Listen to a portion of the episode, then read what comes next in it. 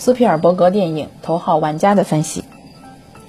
由史蒂芬·斯皮尔伯格执导的电影《头号玩家》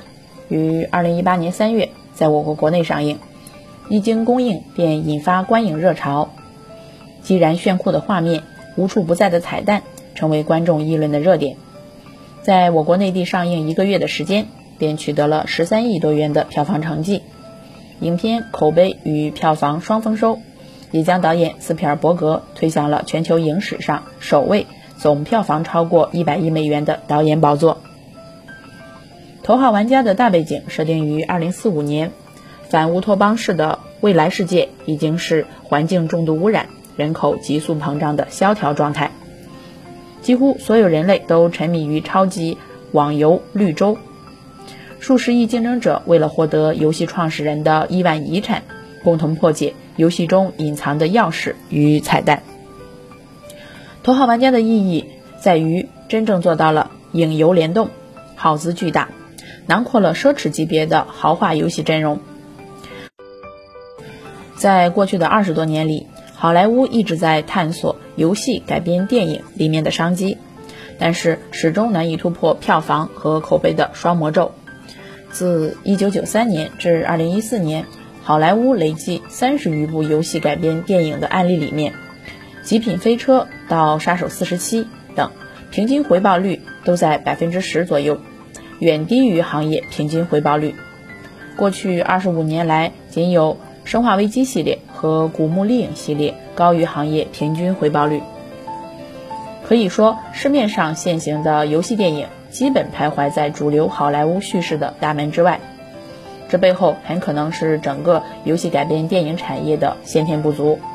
比如其世界观不够完整，故事结构零碎，人物角色不够丰满，给剧本改编提出了很大的难题。而《头号玩家》改变了这个困局，用一个好莱坞式的成熟剧本牢牢绑定，并因为深刻的人文视角得到了升华。《头号玩家》中的韦德其貌不扬，寄居在贫民区的姨妈家。没有朋友，缺少关爱，是个在现实生活中找不到位置的失意人，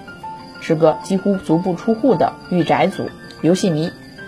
游戏就是他的全部世界。他将游戏看作逃避生活的港湾，正是荧幕下芸芸游戏死宅们的精准代言人。韦德在游戏绿洲中打怪升级，属于戏中戏，是以他的游戏角色帕西法尔的视角展开叙事。打怪升级是电子游戏中最基本的情节设定，在头号玩家中，主人公的最终胜利就是通过游戏中的闯关晋级。玩家每次升级都会获得可观的奖赏，升级设备，增加能量，让自己变得更强大，迎接最后的终极 PK。而韦德在现实中与反派的斗争是现实中的英雄之旅，两个旅程复线交叉。线上线下共同推动主人公韦德完成影片的主体任务。头号玩家可贵的一点在于，斯皮尔伯格不仅在电影中实现了真实世界里几个角色的形象丰满，同时呢，也实现了游戏中角色的立体完整。纵观头号玩家这部电影中的几个主要角色，韦德是个相貌平平、生活在贫民区的普通男孩，但他在游戏里的角色帕西法尔这个名字本身。就是一个代表了勇气和拯救者的骑士形象。艾奇不愿在绿洲里面因为女性身份受到歧视，于是把自己塑造成高大魁梧的黑人男孩。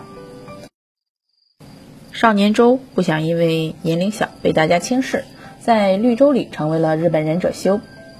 而游戏的设计者詹姆斯·哈里迪在游戏世界里成为了上帝的化身阿诺克。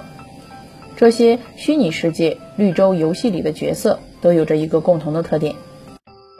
即他们都从某种程度上成为了现实世界里这些人物梦想的化身。大部分玩家在游戏里的形象和在现实生活中都是不同的。影片《头号玩家》的大部分观众都有过玩电子游戏的体验，在他们看到这些电影中的人物在游戏里的形象时，他们是不会有陌生感和建立感的。反之，他们同样在游戏里的角色身上找到了梦想中的自己。斯皮尔伯格给观众以强烈的身份认同的代入感，还在关键剧情中丰富了现实主义的表达方式。《头号玩家》这部影片批判了过于沉溺游戏带来的危险，借由游戏界上帝一样的人物绿洲的创造者哈利迪之口，强调现实才是真实的，不要生活在虚拟的幻境之中，要在现实生活中去体验风拂过面颊的感觉，去感受亲吻爱人的真实，去收获与伙伴携手并肩的快乐。《头号玩家》作为斯皮尔伯格的最新力作。其精心设计的情节，给欣赏影片的观众带来了巨大的触动和共感。